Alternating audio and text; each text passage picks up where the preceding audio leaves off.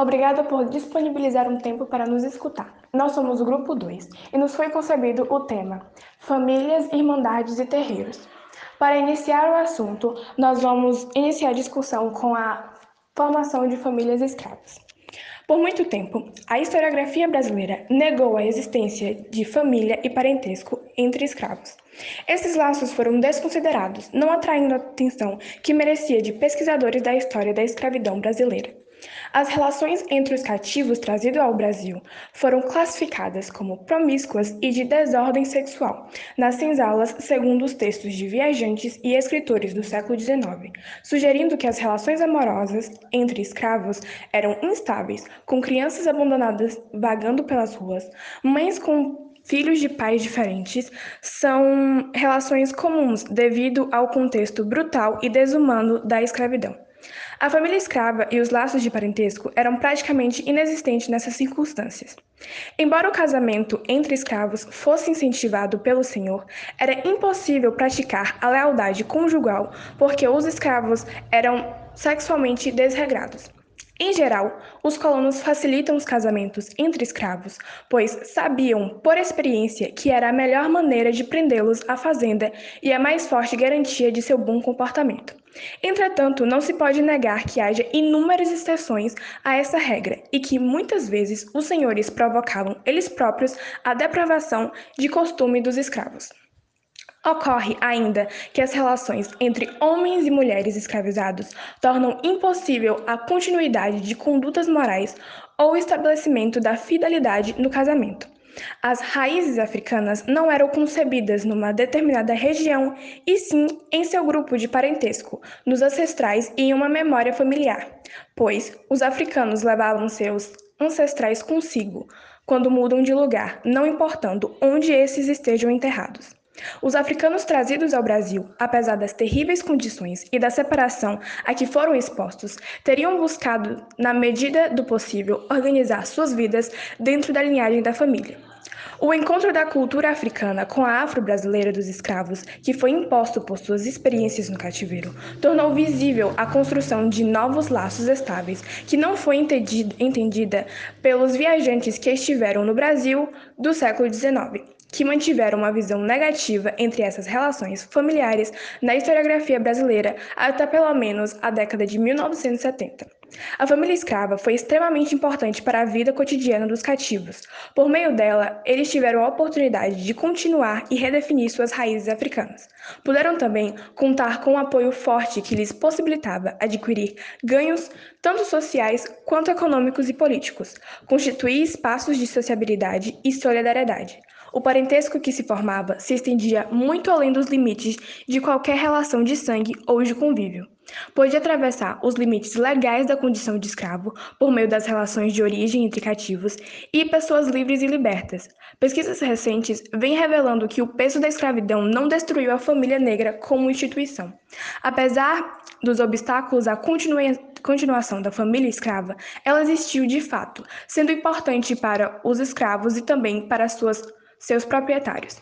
Casamentos longos de 10 anos ou mais eram bastante comuns, porém, apenas 10% dos escravos brasileiros eram casados. Muitas das uniões consensuais entre os escravos eram oficializadas pela igreja. Existem muitas documentações de registros de casamentos e batismo de escravos. O parentesco entre os cativos era um elemento de adaptação do negro e escravidão e de pacificação dos conflitos no interior das relações escravistas. O senhor se beneficiava da acomodação de seus escravos, que se organizavam em unidades produtivas familiares cultivando roças independentes. Por outro lado, as relações de parentesco eram também elemento de resistência à escravidão.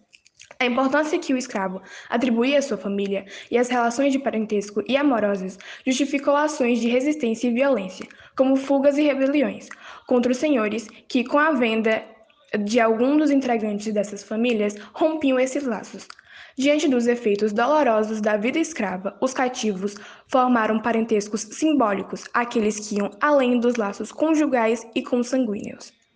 Falando sobre a relação entre família e libertação, Diante dos resultados devastadores da escravidão, escravos criaram laços com quem não havia um parentesco de origem sanguínea, um ponto que deu origem aos padrinhos e madrinhas, com seus respectivamente afilhados e afilhadas. Para se terem madrinhas e padrinhos, os quais arcavam com funções semelhantes aos pais, o escravo necessitava ser batizado pela igreja. Quando morriam, eles deixavam comumente um certo dinheiro mostrando sua preocupação com seu afilhado. O dinheiro deixado serviria para a compra de sua alforria. O compadre era também uma forma de revolução contra seus senhores. Além desse compadre, havia também a família de santo. Ampliava os limites dos laços de parentesco dos cativos. Se dava como uma reforma ampliada de suas famílias. Ao misturar em um tipo de culto escravos livres, a família de santo deu origem ao sistema que eram incomum e recusadas no mundo da escravidão. Até que, em 1869, criou-se a lei que proibisse a separação de filhos menores de 15 anos das suas mães nas vendas escravistas.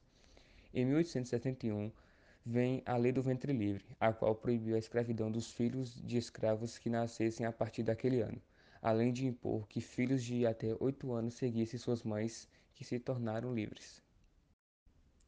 Agora, entrando no assunto de religião e integração.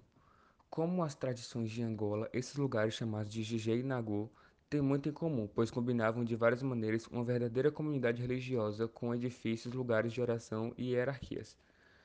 O Nagô espalhou-se para cidades e áreas rurais do Nordeste, principalmente na Bahia mas também existem em outras regiões de norte a sul.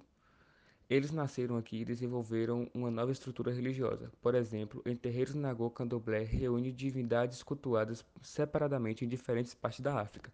Oxóssi no reino de Quetu, Xangô de Oió, Oxum de Oxogbo, etc. Isso é porque dizem que crenças religiosas africanas foram reformuladas no Brasil. Características importantes da religião africana é a sua capacidade de atrair outros setores da sociedade, incluindo brancos. Segue na segunda metade do século XIX. Começaram as raças brancas e pardas tornem-se parte da própria estrutura da organização Ogãs, homenageados nos candomblés baianos, um meio de descoberta e respeito por meio de grupos religiosos, protegendo de ser reprimido pela polícia. Muçulmano mantinha cópias das orações e do Alcorão em casa escritos em árabe, entre os africanos trazidos para o Brasil, aquele com o maior grau de islamização são asas, pilares e subseções. Também existem entre os iorubás um grande número de muçulmanos, embora a grande maioria seja devoto dos orixás. Seguidores de religiões radicais, os muçulmanos organizaram algumas rebeliões de escravos na Bahia, famoso em 1835. Portanto, ao longo do século XIX, eles foram o grupo religioso mais perseguido pela polícia. Em algumas propriedades rurais, os senhores chamaram o padre ou os leigos para iniciarem uma nova doutrina africana cristã.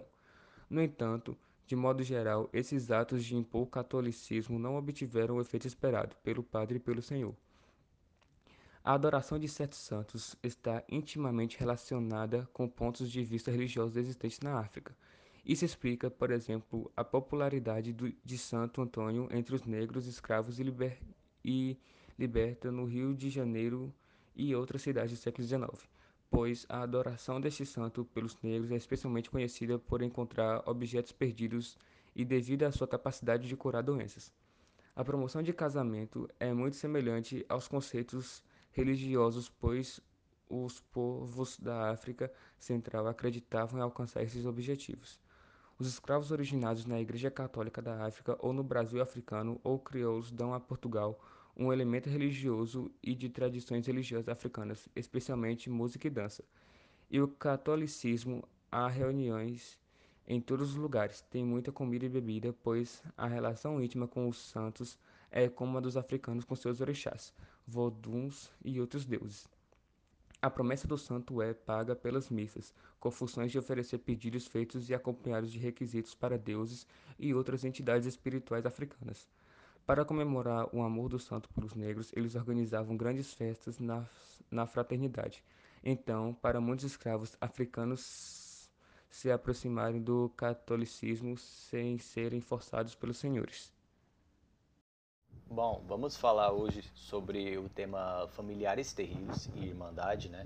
Vamos tentar abordar aqui sobre as religiões que tiveram bastante influência no meio desses escravos afro-brasileiros que batalhavam de certo modo pelas suas religiões pra, para tentar sobreviver, né? Porque era como na época já era difícil e eles teriam que no caso seguir uma determinada regra que deveria seguir tal religião, porque caso não fosse, caso ele fosse contra, fosse, podemos dizer, teimoso, poderia ser causado a sua morte ou a morte de parentes que estavam com ele ali é, nas senzalas.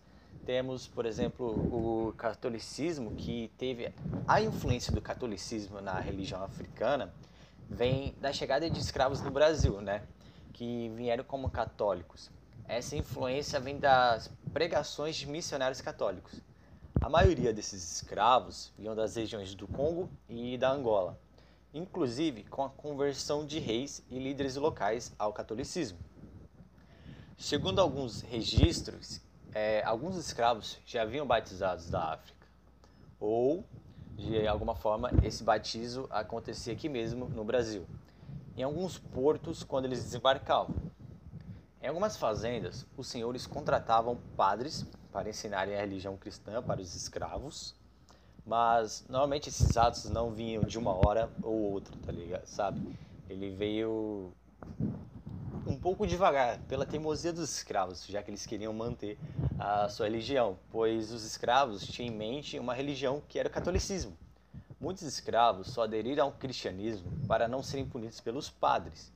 Iniciado no catolicismo, o escravo africano adotou a religião de, dos portugueses, de tradições religiosas africanas. Era um catolicismo cheio de festa, muita bebida, muita comida e muita intimidade com os santos. Com essa grande influência do catolicismo na religião africana, as autoridades das igrejas católicas viam as presenças de escravos através das irmandades. No século XVI, a Irmandade de Nossa Senhora do Rosário, em São Domingos, Lisboa, já aceitava africanos convertidos ao catolicismo. As Irmandades Negras apareceram no Brasil fins do século XVII, por aí quando o número de escravos é, já era bastante grande.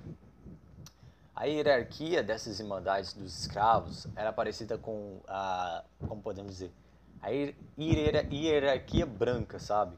Ou seja, tinha a diretoria que era renovada anualmente, tinham juízes e juízes, um tesoureiro e etc. Ou seja, ele, eles de certa forma possuíam benefícios que os brancos é, também tinham vamos dizer que eles tinham direitos iguais.